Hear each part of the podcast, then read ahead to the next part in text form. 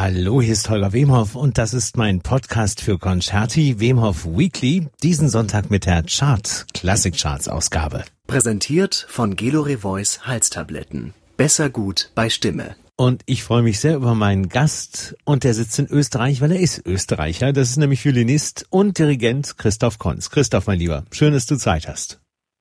Vielen Dank für die Einladung und herzliche Grüße aus Wien. Das wäre gleich meine nächste Frage gewesen. Wien oder Salzburg? Du bist gerade in Wien. Ähm, auch Wien hatte ja wirklich schreckliche Tage jetzt hinter sich. Wie, wie hast du, warst du in Wien, als diese furchtbaren Anschläge passiert sind? Ja, das war letzten Montag äh, und ich war tatsächlich in der Staatsoper, habe eine Vorstellung gespielt von Cavalleria Rusticana und die Pagliacci. Mhm. Ähm, ab Dienstag war ja vorgesehen, dass wir hier eine Art Lockdown vollziehen in Österreich. Richtig. Also ab Dienstag sind keine Veranstaltungen mehr erlaubt und ich würde es eher als Ausgangssperre beschreiben, weil wir tatsächlich eigentlich nur in der Nacht das Haus nicht verlassen können. Die Geschäfte sind tagsüber geöffnet, die Schulen sind geöffnet, also es sind in erster Linie eigentlich die Veranstaltungen, die unterlassen werden und auch äh, natürlich äh, private Zusammenkünfte abends. Mhm. Aber ähm, am Montag war natürlich insofern schon ein besonderer Tag, dass wir eben diese Vorstellung ähm, geben wollten und äh, für ungewisse Zeit, also jetzt erstmal zumindest bis 30. November, keine Vorstellungen mit Publikum spielen können. Und dann ist natürlich ähm, leider im ersten Bezirk auch noch dieses Attentat passiert und ähm, das hat natürlich schon zu einer starken Verunsicherung geführt. Wir haben davon schon in der Pause ähm, mitbekommen, weil schon da es geheißen hat, dass die Oper ähm, versperrt wurde, was ja an sich, ähm, wenn man sich in der Oper aufhält, hat man sich dann sicher gefühlt dadurch. Das war dann glücklicherweise eigentlich kein Problem, weil auch die Schleusen bei der Oper sehr, sehr ähm, stark sind und ähm, mhm. eben die Polizei auch vor Ort war. Und wir haben die Vorstellung zu, äh, zu, Ende gespielt und dann ist unser Herr Direktor, Herr Dr. Rostic, ähm, vor den Vorhang getreten, direkt beim ersten Vorhang und hat eben auf die Situation hingewiesen und hat uns gebeten oder uns mitgeteilt, dass wir das Haus gar nicht verlassen können, also weder das Publikum noch ähm, die Mitarbeiter noch das äh, Orchester. Und ähm, zu diesem Zeitpunkt waren schon ähm, über 1000 Leute als Publikum da. Also ich schätze, insgesamt werden es 1500 Personen im Saal gewesen sein. Mhm. Und ähm, ähm, das war natürlich schon eine außergewöhnliche Situation. Glücklicherweise hatten wir in Wien dieses äh, Erlebnis noch nicht. Also ja, ich weiß. Insofern ich schockiert. Ähm, ja. Und ich habe dann ähm, gemeinsam mit ähm, meinem Kollegen Dominik Helsberg ähm, auch eine Initiative ergriffen und habe dann tatsächlich ähm, noch ein Streichquartett zusammengestellt, wo wir dann ungefähr nach einer Stunde des Wartens ja. uns einfach in auch Garten gesetzt haben und ähm, Haydns Kaiserquartett zum Besten ja. gegeben haben, sehr spontan und ähm, natürlich auch das Kaiserquartett mit dem Variationssatz über die ehemalige die Kaiserhymne. Hymne, die ähm, jetzt die deutsche ist, genau. Mittlerweile sogar die deutsche Hymne geworden ist. ja, aber genau. natürlich haben wir eher an die Kaiserhymne gedacht, als wir es gespielt haben. Und wir wollten damit auch ähm, die Situation ähm, etwas weniger angespannt gestalten und natürlich äh, auch hinweisen, wie schön es sein kann, ähm, was der menschliche Geist auch für Schönheiten produzieren kann. Und das ist an so einem schwierigen Abend vielleicht auch ein guter Hinweis. Und ähm, wir hatten eigentlich vor, das ganze Stück zu spielen. Also wir haben beim ersten Satz angefangen, aber mitten eben, Menuett ist dann eine, ein Mitarbeiter gekommen, der uns darauf hingewiesen hat, dass der Herr Direktor bald eine Durchsage machen würde. Und ähm, dann haben wir natürlich ähm, abgebrochen und äh, wir konnten dann das Haus unter Polizei-Eskorte verlassen, mhm. wurden zur U-Bahn geführt und, ähm, und konnten so dann das gesamte Haus eigentlich auch ähm, wieder evakuieren sozusagen. Jemand hat im Publikum eine sehr berührende Aufnahme, ein sehr berührendes Video äh, davon gemacht, was äh, auch durch die diversen Netzwerke geht. Eine sehr gute Initiative und ähm, ich glaube, das war genau das Richtige in dem Moment, was ihr tun konntet, was du tun konntest. Ja, und für uns war es natürlich auch eine ähm, angespannte Zeit und auch für mich persönlich ähm, ich hatte natürlich meine Angehörigen äh, erst einmal kontaktiert und dann auch versucht, sich über die Situation noch ein besseres Bild zu verschaffen, aber es gab einfach keine gesicherten Informationen zu diesem Zeitpunkt. Und ähm, da ist auch für mich persönlich ähm, das Musizieren eigentlich das Sinnvollste gewesen. Also, ähm, dass man eben ein bisschen Abstand gewinnt von diesem Geschehen und auch sich auf die schönen Dinge des Lebens konzentrieren kann. Mhm. Schöne Dinge des Lebens, ähm, die im Moment leider in Deutschland wie in Österreich, was wir vor allem unter schönen Dingen des Lebens verstehen, nicht stattfinden dürfen. Äh, aufgrund dieses zweiten Lockdowns, die, die ähm, Österreich hat es ähnlich wie in Deutschland gemacht. Die ähm, Geschäfte sind nach wie vor, glaube ich, bei euch auf, ne? Die Geschäfte, genau, die Geschäfte ja. das sind eigentlich nur die Veranstaltungen, die jetzt ähm, untersagt sind. Ja, aber jetzt du nicht gerade, aber die Wiener Philharmoniker sind tatsächlich äh, in Teilen unterwegs, richtig? Ja, also ähm, das ist ja bei uns immer so, wir sind äh, 150 Personen im Orchester, mhm. um auch gegebenenfalls auf Tournee gehen zu können ähm, als Wiener Philharmoniker und dann gleichzeitig auch als Orchester der Wiener Staatsoper unsere Opernvorstellungen spielen zu können. Das heißt, das Orchester wird sozusagen zweigeteilt, das ist sehr üblich bei uns. Und tatsächlich sind wir jetzt als Wiener Philharmoniker, meine Kollegen, ähm, ungefähr mit, ich glaube, 70 Musikern, schätze ich, äh, tatsächlich auf Japan-Tournee. Und natürlich für uns ist das eigentlich ein sehr bekanntes Territorium. Also wir sind eigentlich jedes Jahr dort und äh, privat manche Kollegen auch öfters. Aber ähm, trotzdem wirkt Japan derzeit sehr, sehr weit weg. Und es ist selbst für mich sehr schwer vorzustellen, dass meine Kollegen soeben in Osaka ein Konzert gegeben haben. Also ich sehe die Bilder, die sie mir schicken natürlich, aber man glaubt es kaum. Und man muss sagen, meine Kollegen nehmen sehr, wirklich sehr große Strapazen auf sich da die Sicherheitsauflagen natürlich sehr, sehr streng sind und ähm, schon vor dem Abflug eine Quarantäne in Österreich eingelegt wurde und auch in Japan eigentlich das Hotelzimmer gar nicht verlassen werden darf, mhm. auch um Konzert zu spielen und auch die Kollegen sich untereinander, obwohl sie natürlich sehr häufig getestet werden, ähm, aber auch untereinander sich nicht testen sollen. Also das heißt, man ist wirklich in gewisser Hinsicht in Isolation und noch dazu in einem Ort, wo man sich doch schon sehr gut auskennt und sich auch wohlfühlt. Das ist schon sicherlich ein ungewöhnliches Erlebnis und ähm, trotzdem muss man sagen, es ist äh, unglaublich toll und hat, glaube ich, auch sehr viel Symbolwirkung, dass meine Kollegen jetzt diese Konzerte auch geben können und dass das tatsächlich mit Werken wie ähm, dem Feuervogel von Stravinsky oder dem Heldenleben von Richard Strauss, also wirklich mit großen symphonischen Werken, dass diese Konzerte stattfinden können. Ein, denke ich, bin, kann das voll unterschreiben, ein wirklich großer, ganz wichtiger Einsatz, wichtiges Zeichen für die Musik und vor allem für das Publikum weil Natürlich. auch, ne, weil das auch das Publikum ist ja, und das merke ich jetzt sogar noch stärker als im ersten Lockdown, man ist so ausgehungert, vor allem wurde man in den Sommermonaten wieder, entschuldige das Wort, angefüttert und mhm. jetzt auf einmal ist wieder äh, alles weggenommen und ich glaube, wir beide sind uns ähm, äh, realistisch gesehen nicht sicher, ob im Dezember wieder äh, was was was aufgemacht wird. Ja, das muss man natürlich einfach ähm, abwarten. Also ähm, die Tücke dieser Krankheit ist natürlich auch, dass die Ergebnisse eigentlich in erst zwei Wochen im Nachhinein äh, zu erkennen sind. Das heißt, alle Maßnahmen, die wir jetzt treffen, werden wir in zehn Tagen evaluieren können. Und ähm, natürlich ist es derzeit der Anstieg der Infektionszahlen in ganz Europa für mich auch beängstigend und mhm. äh, ich mache mir auch Sorgen und überlege auch, wo das herkommen kann. Ähm, wir haben in Wien die Erfahrung gemacht, ähm, ähm dass wir zwei Monate den vollen Spielplan spielen konnten ähm, auch mit einem sehr ausgeklügelten Sicherheitskonzept, dass tatsächlich ähm, alle Mitarbeiter ähm, regelmäßig getestet werden und ähm, natürlich das Publikum konnte nur bis ungefähr 60 Prozent Kapazität erscheinen. Ja. Aber innerhalb dieses, dieser Kapazität sind sie auch sehr gerne gekommen. Das hat man auch sehr stark gemerkt. Es war, glaube ich, eine 95-prozentig durchschnittliche Auslastung. Also das ist doch sehr bemerkenswert. Noch dazu, dass keine ausländischen Gäste in der Stadt gewesen sein konnten. Das heißt, ähm, die Identität zwischen der Staat und der Bevölkerung und ähm, der Staatsoper ist, glaube ich, ein sehr große. Und dementsprechend ähm, hat es in diesen zwei Monaten auch kein Infektionsgeschehen gegeben, das auf die Staatsoper zurückzuführen war. Das ist natürlich schon bemerkenswert. Allerdings natürlich die Gefahr mit steigenden Zahlen ist dann auch höher, dass man sich dann selbst im Opernhaus infizieren würde. Also das heißt, natürlich sind wir auch als Kulturbranche ähm, sehr gerne bereit, unseren Beitrag zu leisten. Wir hoffen, dass das ähm, dass es eine sinnvolle Funktion erfüllt. Und wir hoffen gleichzeitig aber auch, dass wir möglichst schnell wieder zurückkommen können, um das Publikum und auch für uns selbst ähm, diese Musik wieder erlebbar machen zu können. Du hast es gerade richtig gesagt, finde ich. Äh, auch wir als Kulturbranche sehen uns in dieser Verantwortung. Hm, deswegen frage ich mich eben aufgrund dieser wirklich ähm, horrend steigenden Zahlen, ähm, ob es nicht vielleicht sinnvoller gewesen wäre, tatsächlich noch einen Komplett-Lockdown nochmal zu machen.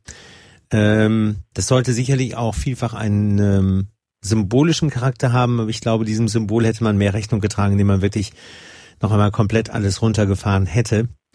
Äh, und dein, ja, dein Wort in, ja, dein Wort in Gottes Ohr, Christoph, hoffen wir, dass in zwei Wochen, also um den 20. November, dass wir dann zurückgehende Zahlen äh, sehen. Das wäre natürlich das Wichtige, ja. Mein Lieber, lass uns doch über das Schönste reden unseres Gesprächs. Sehr gerne. ähm, lass uns über ähm, dich reden, deine Aufnahme, lass uns über Mozart reden und über diese unfassbar schöne und schön klingende Geige ähm, die du benutzt hast. Ähm, das ist sehr, sehr viel natürlich durch die Presse gegangen. Aber zunächst mal die Frage, ähm, wenn man sich so die aktuellen Klassikcharts äh, anschaut, äh, da sieht man Entschuldige das Wort, die üblichen Verdächtigen.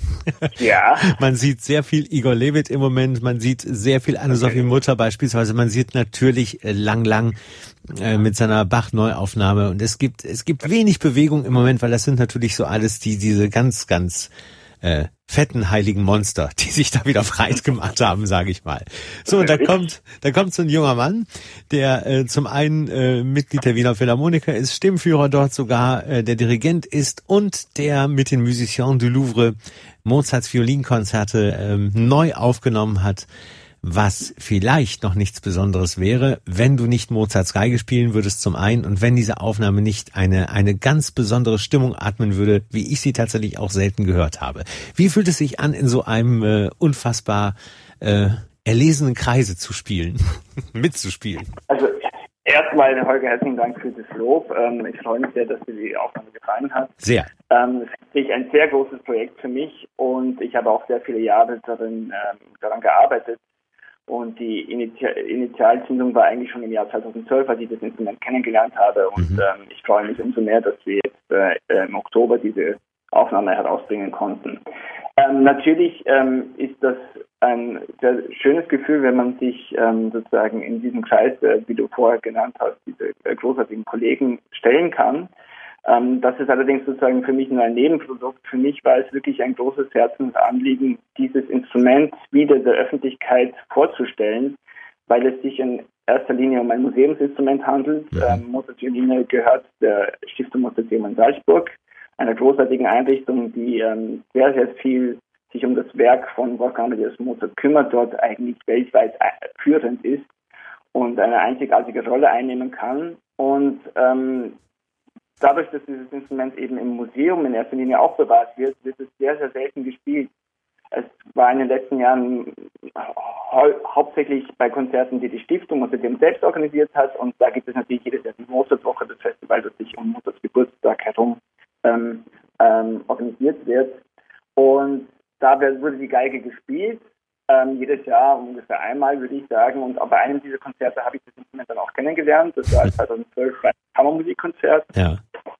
wo ich äh, in der Stiftung dieses Instrument gehört habe und wo ich natürlich fasziniert war von der Idee und von dem Klang. Und ähm, ich war der Stiftung schon damals durch mehrere Projekte sehr eng verbunden und habe mich deswegen auch hinter die Bühne getraut nach dem Konzert, um das Instrument einmal sehen zu können. Und dort waren die Frau Dr. Gregor und Frau Dr. Ramsauer, die ähm, beiden Damen des Mozart-Museums, mhm. die mich auch von meiner Arbeit mit den Wiener Philharmonikern schon erkannt haben. Und ähm, die dann äh, ähm, spontan gesagt haben, ja, Herr Konz, wenn Sie wollen, dann kommen Sie doch zu uns ins Geburtshaus und dann können Sie die Geige nicht nur sehen, sondern auch spielen. Und ich war natürlich ähm, über ganz äh, erfreut und habe mir einen, von einem Freund auch einen Barockbogen ausgeborgt. Ja. Bin tatsächlich wenige Tage später in Mozarts Geburtshaus gegangen, wurde von den beiden Damen in den fünften Stock geführt, in den Tresorraum. Sie haben mir die Geige in die Hand gedrückt, haben die Tür hinter sich abgeschlossen, daneben waren ihre Büroräume und ich konnte einfach für mehrere Stunden nach Herzenslust auf diesem Instrument spielen. Und das war natürlich ein Erweckungserlebnis. Also ich habe sofort alle Mozart-Konzerte durchgespielt, um auch um, um zu erfahren, wie dieses Instrument ähm, mit diesen Werken ähm, reagiert und ähm, ich, ich bin ganz bewegt gewesen von diesem Erlebnis und bin dann hinausgegangen zu, zu Frau Dr. Weger und zu Frau Dr. Ramsauer. Und ähm, sie waren so freundlich mir zu sagen, dass es tatsächlich eigentlich das erste Mal ist, dass sie einen Musiker erleben, der das Instrument in die Hand nimmt und sofort darauf spielt und sich zurechtfindet. Und ich habe mich wirklich mit diesem Instrument von Anfang an sehr wohl gefühlt. Und in diesem Moment war meine Frage, ob es denn schon von den Violinkonzerten von Mozart eine Aufnahme auf diesem Instrument gibt. Mhm. Zu meiner Überraschung haben sie gesagt, das gibt es noch nicht.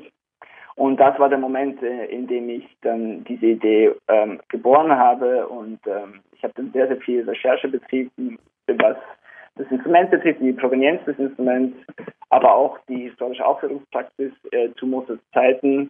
Und ähm, weil wir wissen, dass Wolfgang Amadeus Mozart auf diesem Instrument gespielt hat, nämlich als Konzertmeister der Salzburger Hofkapelle, und ähm, diese Violinkonzerte zu dieser Zeit genau entstanden sind und wir auch von einem der fünf Violinkonzerte wissen, dass Wolfgang Amadeus Mozart selbst gespielt hat ja. und wir den anderen es annehmen dürfen, ist das wirklich so eine Sache, dass ähm, wir so nah an den Komponisten kommen wie eigentlich kaum sonst. In der Tat. Ja, ist tatsächlich, als Geiger ist es sehr selten, dass wir einen Komponisten haben von Standardrepertoire, die diese Werke auch selbst gespielt haben. Mhm. Also meistens die großen Violinkonzerte, die wir heute spielen, sind von Komponisten komponiert worden, die Pianisten waren in erster Linie. Außer den virtuosen Konzerten natürlich von Paganini und Wieniawski ja. und die dergleichen. Aber sonst ähm, gibt es das eigentlich nur bei Mozart. Und dieses Repertoire ist so zentral für alle Geiger weltweit, auch in den verschiedenen Stadien. Schon als Kind spielt man Violinkonzerte von Mozart, als Student, bei äh, Wettbewerben, bei Probespielen, äh, natürlich in den Konzertsälen. Also äh, das ist wirklich äh, omnipräsent für uns Geiger. Und dementsprechend ähm, ist es so inspirierend, dann dieses Instrument in Händen zu halten, wo diese Werke entstanden sind. Weil auch mein Eindruck ist, dass ähm, Mozarts Erfahrung mit dem Instrument als Geiger sehr stark ihn beeinflusst haben, wie er Violinkonzerte überhaupt komponieren mhm. soll. Diese, man muss ja sagen, Mozart war eben das Genie, als, als dass du ihn gerade eben auch schon, als du ihn gerade auch schon ihn vorgestellt hast. Er war eben nicht nur ähm, äh, dieses berühmte Wunderkind, er war auch ein begnadeter ähm, Pianist, beziehungsweise damals war es ja eben Hammerklavier und er war eben auch scheinbar ein, ein wunderbarer Violinist. Wie kannst du es dir denn erklären, bevor wir über dieses, äh, über diese Faszination bei dieser Geige gerade weiterreden, dass er leider nur fünf Konzerte für dieses Instrument äh, geschrieben hat, dem gegenüber stehen 27 Klavierkonzerte zum Beispiel. Jetzt könntest du sagen, okay, die, die Flöte hat noch weniger, das stimmt, aber trotzdem. Ja, leider bei der Flöte war er auch nicht sehr glücklich mit dem Instrument. Ja. Also das ist, ist eine Art Antipathie, das wissen wir auch aus Briefen. Ja. Ähm, die Geige hat er sehr gemocht und interessanterweise, äh, diese fünf Violinkonzerte sind wirklich in einem sehr engen Zeitraum entstanden. Richtig, ja. Das erste Konzert hat er 1773 komponiert, da war er gerade 17 Jahre alt, wahrscheinlich nach seiner Rückkunft aus seiner Italienreise und wo er auch ähm, diese Gattung Violinkonzert wahrscheinlich neu kennengelernt hat. Und interessanterweise, dieses Violinkonzert in B-Dur ist tatsächlich das erste eigenständige Konzert für jegliches Instrument, das mhm. Mozart komponiert hat. Also noch vor seinem ersten Klavierkonzert. Mhm. Ähm, das ist, denke ich, schon eine Bedeutung für ihn. Und dann die anderen vier Konzerte sind im, allesamt im Jahr 1775 entstanden. Und ähm, ich denke, er war einfach zu dieser Zeit besonders beschäftigt mit dem Instrument ähm, hat sicherlich viele Gelegenheiten gehabt, als Solist aufzutreten in Salzburg und auch auf seinen Reisen. Und ähm, zusätzlich zu den Violinkonzerten hat er auch noch sehr viele ähm, Solo Einlagen bei Serenaden und Divertimenti und dergleichen geschrieben, wo ja. dann wirklich nur eine Violine mit Orchesterbegleitung spielt, also auch eine Art Konzert eigentlich, Konzertsituation. Mhm. Und diese Violinkonzerte entstanden auch dieser Tradition der Serenadenmusik, also es ist auch gewissermaßen eine Unterhaltungsmusik der damaligen Zeit. Und ich denke, er hat einfach wirklich sehr viel Gelegenheit gehabt, sich als Geiger zu profilieren und hat dafür seine eigenen Violinkonzerte verwendet. Und man muss auch sagen, was sehr interessant ist, besonders in den vier Konzerten, die kurz hintereinander entstanden sind, innerhalb von weniger Monate, dass man sieht, wie sehr sich Mozart entwickelt hat als 19-Jähriger, nicht nur als Künstler, als Musiker, als Mensch, sondern auch als Geiger, weil die Violinkonzerte doch wirklich progressiv immer technisch anspruchsvoller werden mhm. Und man diesen Fortschritt des Geigers Mozart quasi nachvollziehen kann. Und das ist dann natürlich, wenn man noch auf diesem Instrument spielt, das er einst jetzt gehabt hat, ist es natürlich noch schöner, diese Entwicklung mitzumachen. Du wirst mir allerdings recht geben, äh, wie äh, unfassbar äh, schön wäre es gewesen, hätte er Spätwerk ist ein bisschen vermessen, dieses Wort in seinem Alter überhaupt zu benutzen, also jung wie er gestorben ist.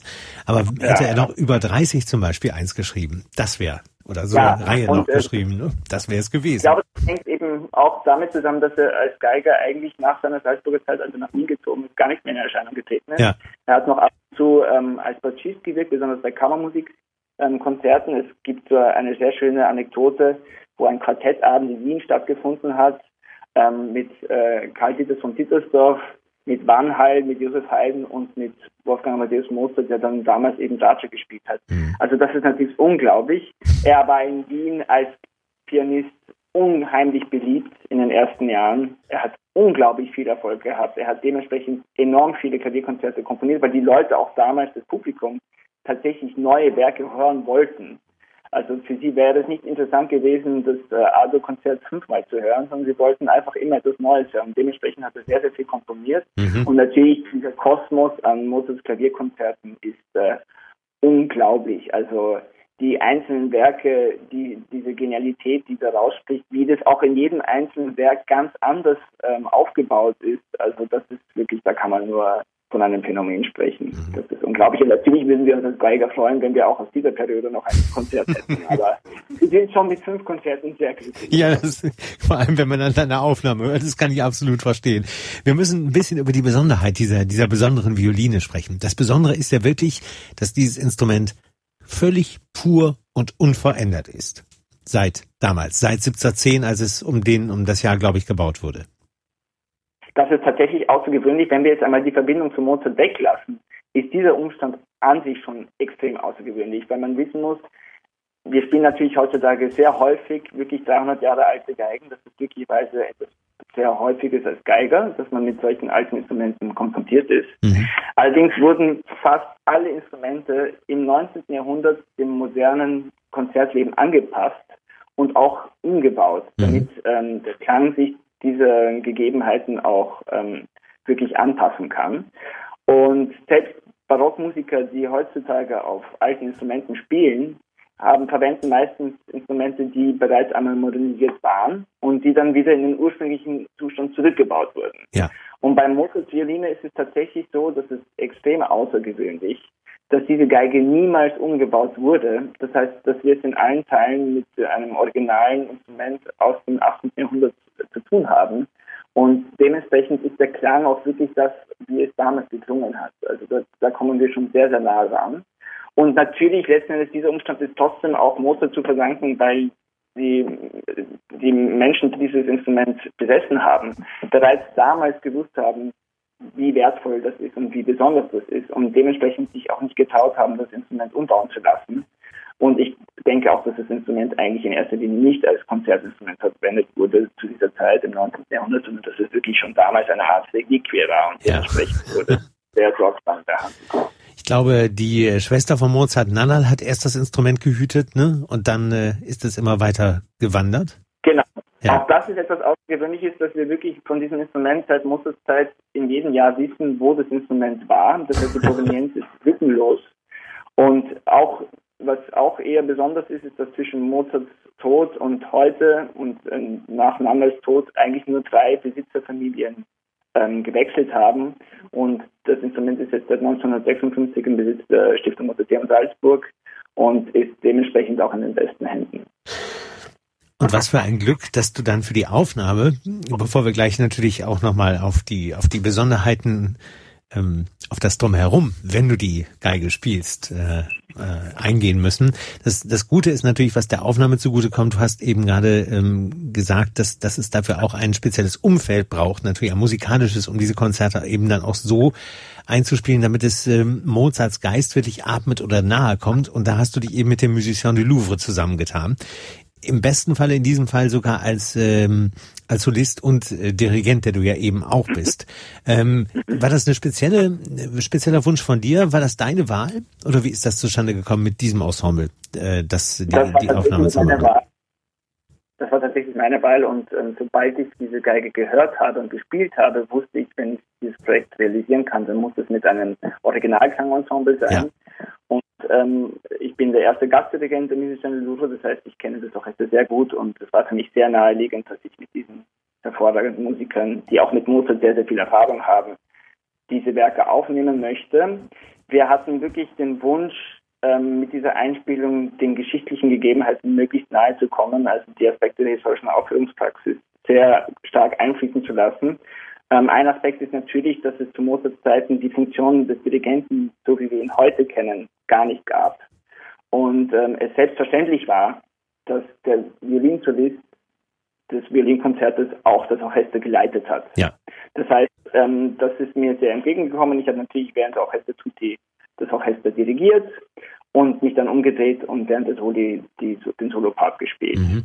Was wir auch ähm, ähm, berücksichtigt haben, ist die Orchesterbesetzung der Salzburger Hofkapelle. Da gibt es ähm, eine sehr außergewöhnliche Dissertation aus den 1970er Jahren von einem Herrn Ernst Hintermeier, der tatsächlich wie in einem Kalender die Besetzung der Hofkapelle rekonstruiert, für jedes Jahr die ähm, Vertragsverhältnisse analysiert hat und wir dementsprechend sehr genau wissen, wie es im Jahr 1775 ausgesehen hat.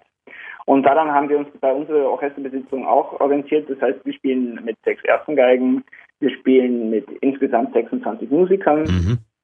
Wir haben auch einen Fagott herangezogen als Verstärkung der Basslinie, ähm, das nicht explizit vorgeschrieben ist, weil im Autograph steht nur Basso als Grundbegriff. Ja. Aber wir wissen von der Aufführungspraxis, dass ähm, bei der Verwendung von Hörnern und Oboen auch sehr häufig Fagotte als Bassinstrument hinzugezogen wurden, wenn sie verfügbar waren.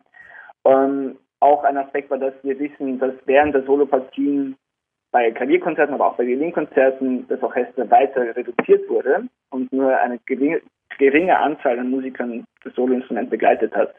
Das wissen wir von ähm, historischen Orchesterstimmen. Mhm. Und das, dieses Prinzip haben wir auch angewandt. Das heißt, wir haben dadurch auch die Textur des Stückes meiner Ansicht nach sehr schön darstellen können, weil natürlich bei den Orchestertutti gibt es dann einen sehr schönen orchestralen Klang.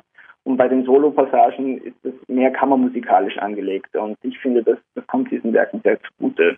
Absolut.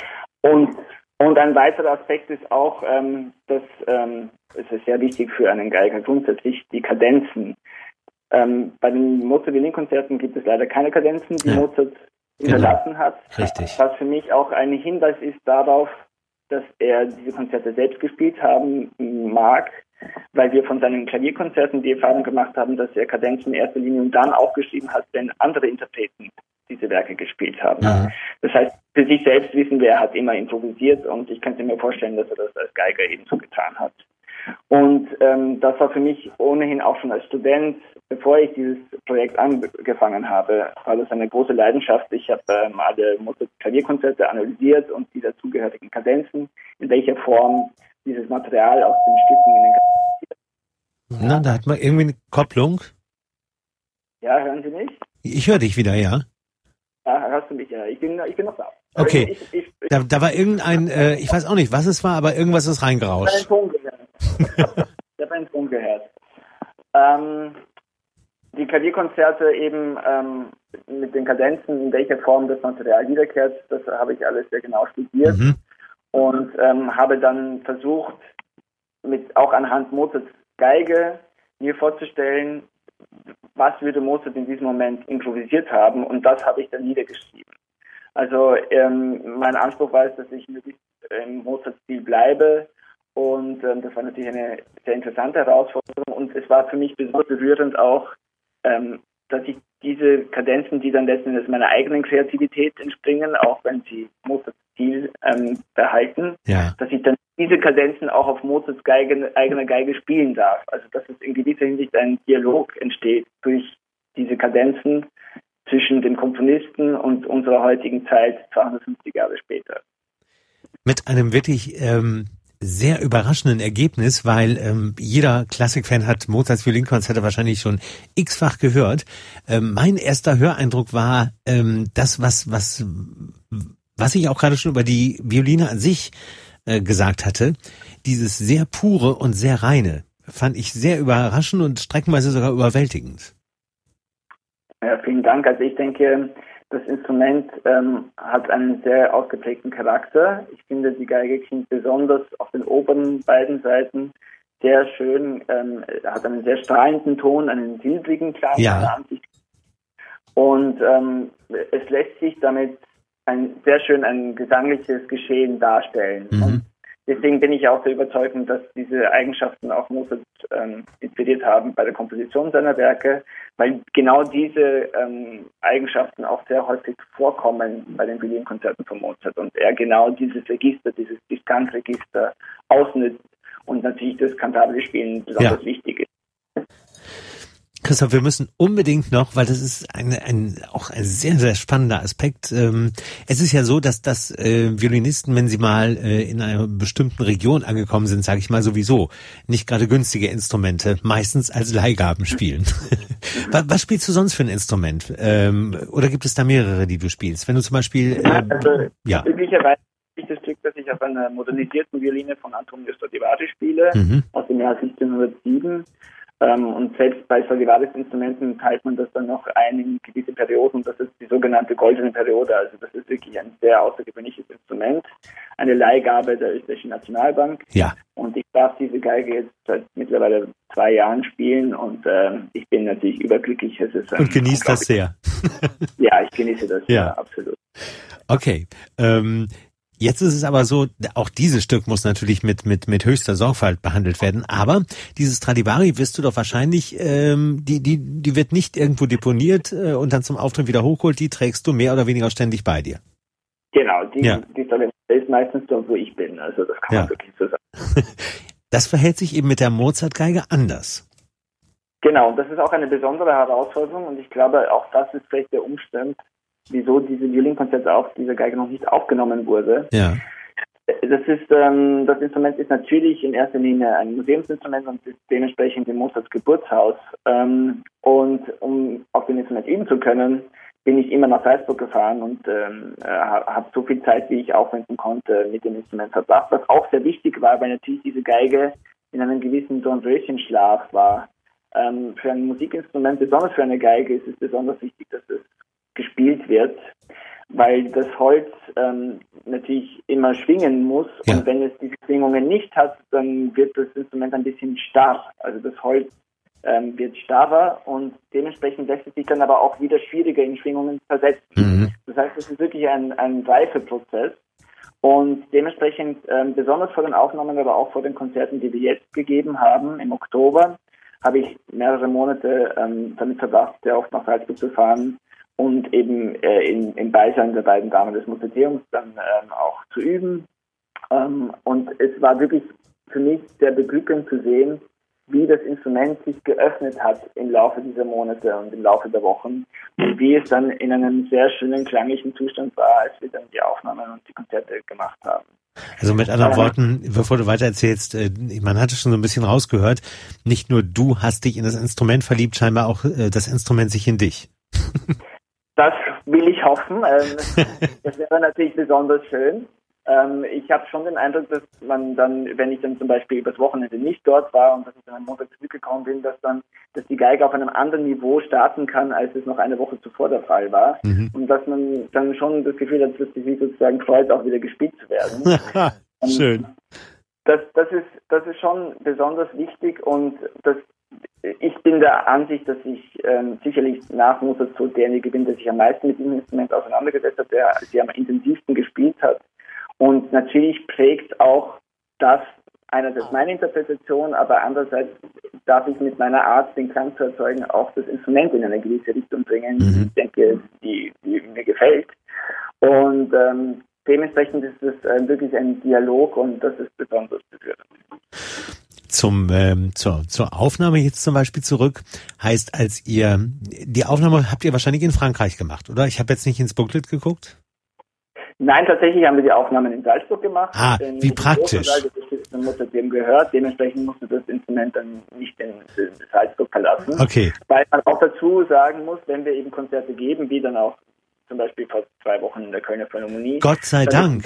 Gott sei Dank hat es da geklappt. Noch, ja. Haben wir das ähm, untergebracht. Wir haben dann das Konzert ähm, auch zweimal gegeben, also sehr spontan. Und ähm, also das war natürlich ähm, noch äh, von der Logistik auch eine, eine, große Herausforderung. Aber auch das Instrument ist nicht so einfach von einem Ort zum anderen zu bewegen, weil immer zwei Mitarbeiter der Stiftung Museum anwesend sein müssen und zwar in jedem Moment. Das heißt, auch in meinem Künstlerzimmer vor dem Auftritt waren dann ähm, die beiden Damen noch da. Und ähm, das ist natürlich auch für die Stiftung eine Herausforderung, das zu organisieren.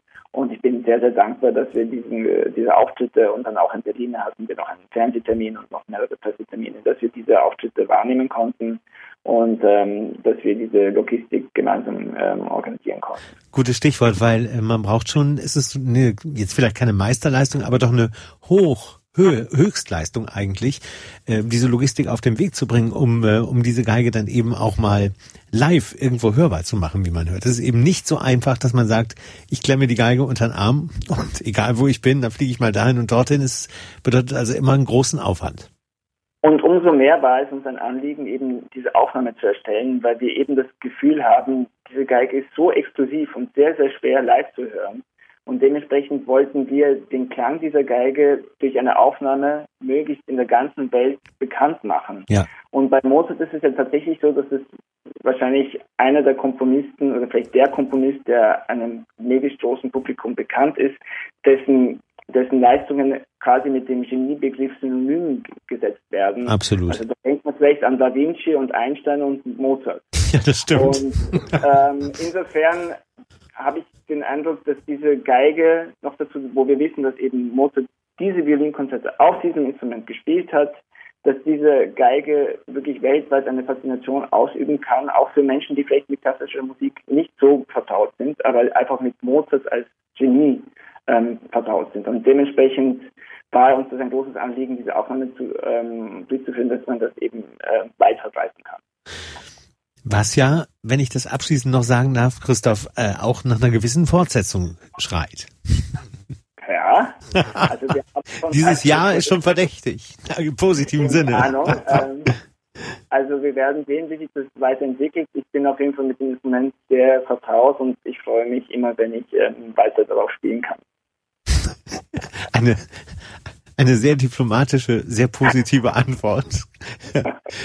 vor, allem muss man ja auch gucken, wie sich die Umstände, äh, die, die äh, Corona-bedingten Umstände entwickeln. Auch das ist ja, glaube ich, ein wichtiger Aspekt, den man nicht außer Acht lassen darf. Leider. Und da ist es tatsächlich so, ähm, wenn man über Logistik spricht, und ich meine, das ist ein sehr schnödes Thema, aber es war tatsächlich, wir hatten sehr viel Glück mit unserem Zeitfenster, das wir natürlich schon vor Monaten gewählt hatten, dass wir im Oktober die CD veröffentlichen würden und Absolut. auch die Konzerte. Ähm, das ist, die Konzerte sind sowieso schon noch viel länger ähm, im Voraus geplant gewesen. Und wir hatten Glück, dass wir das durchführen konnten. Natürlich war die logistisch, äh, logistische Herausforderung sehr groß, ähm, deutlich mehr als ähm, sonst äh, im, im klassischen Musikbereich.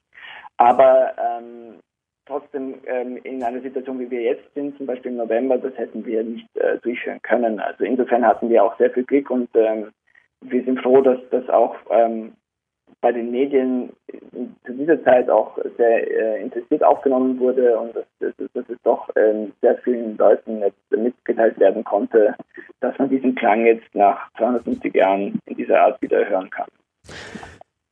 Wie gesagt, scheinbar hat äh, die Geige dich gesucht und gefunden und umgekehrt. Das will ich auch. Ja. Das scheint mir so zu sein.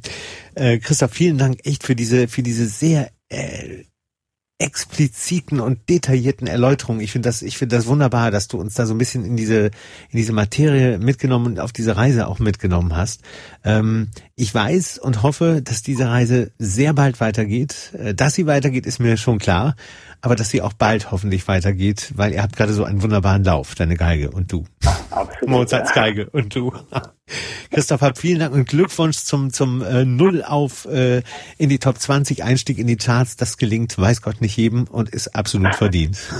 Danke sehr. Vielen ja. Dank, Holger. Komm gut durch die Zeit und äh, ich denke, wir hören uns wieder, mein Lieber. Gleichfalls und ich hoffe, ich wünsche allen Zuhörern und Zuhörerinnen alles Gute und weiterhin viel Gesundheit und keine großen Sorgen und Gruß nach Wien. Danke, Christoph. Bis bald. Tschüss, mein Lieber.